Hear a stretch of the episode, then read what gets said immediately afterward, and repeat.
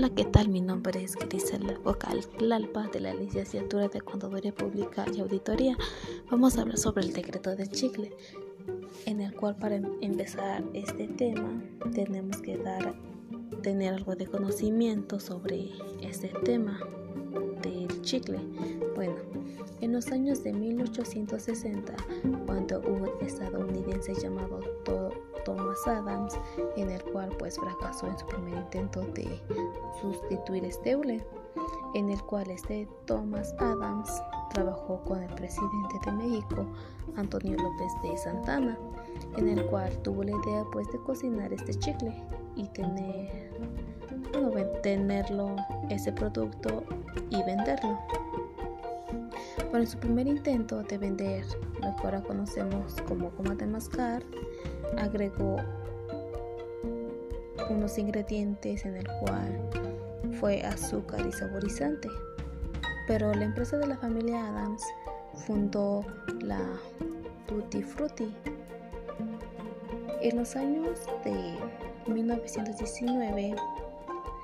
en el cual se construyó una fábrica en la cual tenía una superficie de 51 mil metros cuadrados con un valor aproximadamente de 2 millones de dólares que tenía 500 empleados y producía 5 millones de paquetes de gomas de mascar. En los años de 1915 se envió gratis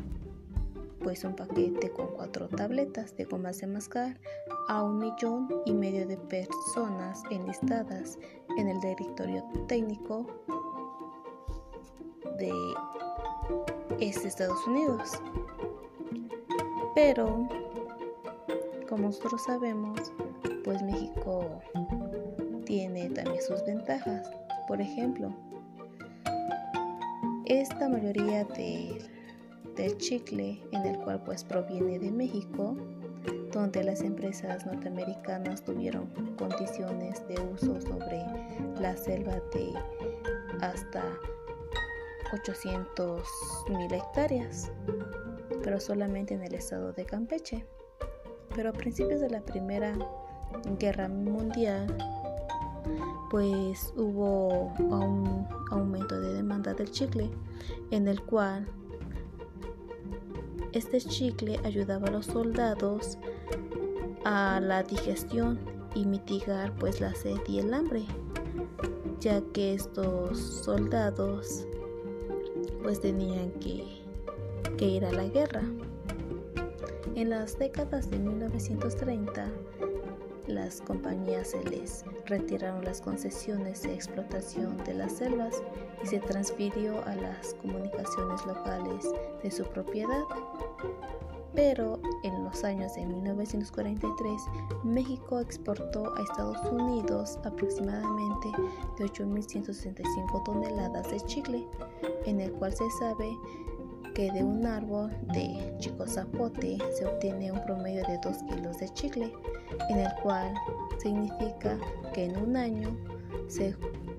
va a cosechar pues por lo menos 4 millones de este famoso árbol que nos da pues este chicle en el cual pues en las selvas de Campeche y Quintana Roo. Y ya hasta los años 2000 cuando México se creó el consorcio chiclero en el cual participaron 1.500 chicleros de 32 cooperativas que producen alrededor de 90 toneladas anuales de chicle. De estas y su planta industrial. Y pues ya nosotros sabemos que conforme fue pasando el tiempo, obtuvieron nuevas fórmulas, nuevos sabores, nuevos inventos para que se vendiera pues este producto.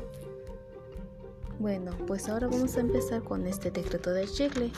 y vamos a empezar con dos primeras preguntas. La primera pregunta nos dice, ¿consideras que el chicle debería exentar IEPS e IVA? Bueno, pues esta pregunta pues sí tiene pues la respuesta, pero tenemos que tomar en cuenta que el IEPS pues también tiene sus tasas y tiene sus productos establecidos a sus tasas pero en esta ocasión para el chicle eh, más que nada pues estos actos o actividades de realizar las contribuciones pueden estar exentos de IVA o ser objetos de las tasas del 0% o del 16%, pero en la ley del IVA nos dice que en el artículo 2A, fracción 1, inciso B de IVA, se causará la tasa del 0% tratándose de la enajenación de productos destinados a la alimentación, salvo algunas excepciones entre las que se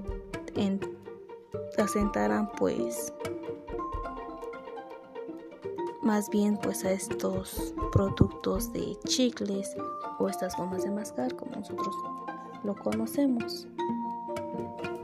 y más que nada pues se centra más en esa ley del IVA y la segunda pregunta nos dice ¿Consideras que si no existiera este dicho decreto, la industria chiclera ya hubiese pues mudado de país? Pues como nosotros sabemos pues el decreto pues es muy importante ya que si no existiera ese decreto pues la industria chiclera no tendría pues la oportunidad dentro del país pues conocer su producto ni tener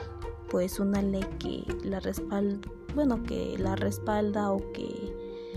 esté de acuerdo pues a este producto y también para el buen uso, ya que el producto pues más que nada pues aquí en México tenemos el ingrediente pues para ponerlo en marcha pues este goma de mascar. Pero si en México no tendría esta industria en su territorio pues ya que como lo repito pues el árbol pues proviene de México y pues solamente podríamos exportar pues ahora sí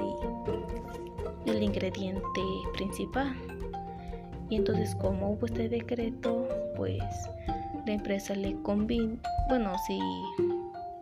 se quedó aquí en, en estos territorios mexicanos